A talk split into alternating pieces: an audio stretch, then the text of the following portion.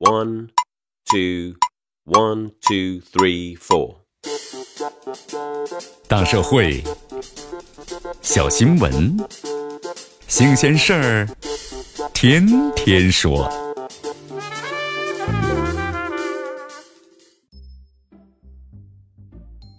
朋友们，你们好，这里是天天说事儿，我是江南。这人社部呀，前天的表态说明，降低养老呢保险费率的具体方案已经在路上了，这是个好消息啊。养老保险费率降低啊，再次迎来了一个很明确的消息。我们来看一下啊，人社部新闻发言人的卢爱红在十月三十一号表示，二零一八年退休人员的基本养老金啊调整工作有序推进，目前的话呀，各地区的企业退休人员已经是全部发放到位了。这机关、企业、事业单位退休人员基本发放到位。那么下一步呢，将会同有关的部门研究和制定降低养老的保险费率的具体方案。人社部这一表态说明了什么呢？降低养老保险费率的具体方案已经在路上了，这对企业来说是个好消息。为员工缴纳社保是企业的一项重要支出，适当的降低社保的费率，其实啊就是为企业直接减负了。咱们来算一算啊，你看，二零一五年以来，咱们中国呀先后四次降低了社保费率，这个总体的社保费率啊从百分之四十一降低到了三十七点二五。减少了企业的成本，大约是三千一百五十亿元。而今年的话呢，人社部、财政部联合就发布了关于继续阶段性的降低社会保险费率的通知，也要求啊，从今年的五月一号开始，继续阶段性的降低社会保险费率。大家呢都知道，这养老的保险费用啊，是社会保险费用当中的大头了，就咱们的社保费用，要继续推进阶段性的降低社保费率。那么养老的保险费率的适当降低，肯定。不容回避啊！咱们现在有关部门呢，专门单独研究制定养老保险费率，就足见其特别特别重要。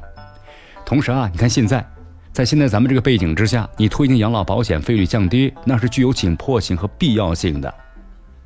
原因是什么？第一，今年咱们这个社保征收体制改革启动了，五项的社保呢由税务部门统一征收，由此的话，你看加大这个欠费的收缴力度啊，是不是会增加企业的负担呢？一旦是引发热议，针对这老百姓的担忧，国务院的常务会议就推出了两大药方。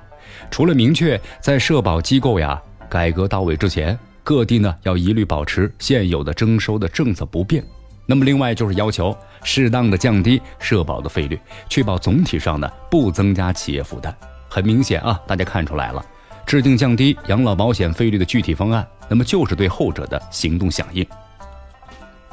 而当前呢，咱们中国经济运行呢面临这些挑战，同时经济又有一些新的发展环境，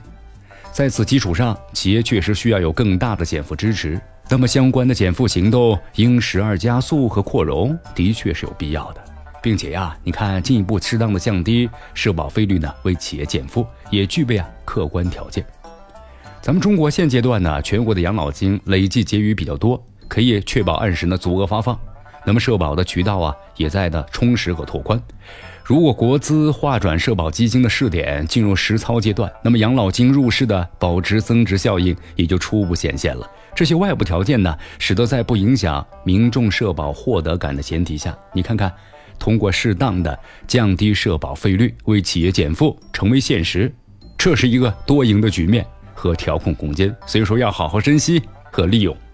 从长远看的话呀，政府有心之手也能够及时的呼应了经济发展的新态势、企业的新需求，积极利用呢社保费等杠杆为企业减负，所带来的红利啊，不只是数字上的减负成果，更是向企业呢发出了共度难关的积极信号，这非常有利于稳固主体市场对未来的信心和期待。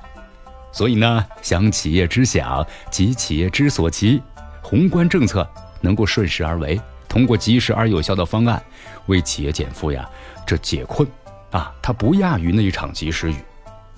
有关部门呢，希望在既不损害呢企业职工利益，又能够为企业减负的基础上，尽快的推动和降低养老保险费率的方案早日落地，让咱们更多的企业享受到减负的雨露。这里是天天说事儿，我是江南，咱们明天见。